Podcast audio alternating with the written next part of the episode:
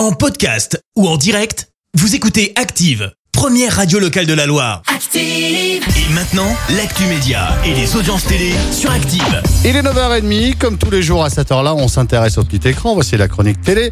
On débute avec les audiences. France 3 leader hier soir. Avec la série Alex Hugo qui a rassemblé un peu plus de 4 millions de personnes derrière leur télé, ça représente euh, 20% de part d'audience. Derrière, on retrouve TF1 avec la série SWAT. M6 complète le podium avec l'inédit de Cauchemar en cuisine et un Philippe Etchebest au bout du rouleau. C'était bien, hein Ah, c'était pas mal. On connaît la Ouais. date de diffusion du concert des Enfoirés. C'est prévu pour le 4 mars prochain sur TF1, concert tourné à Montpellier sans public, pandémie oblige.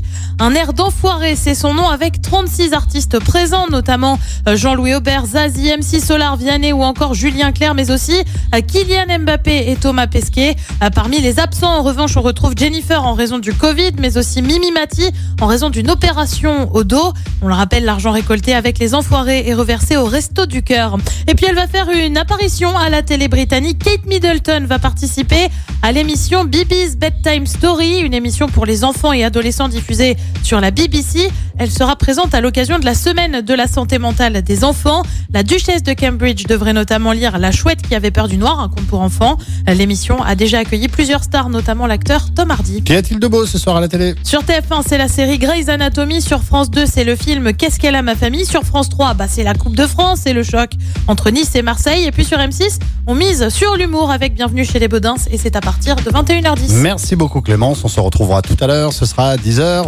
Merci, vous avez écouté Active Radio, la première radio locale de la Loire. Active.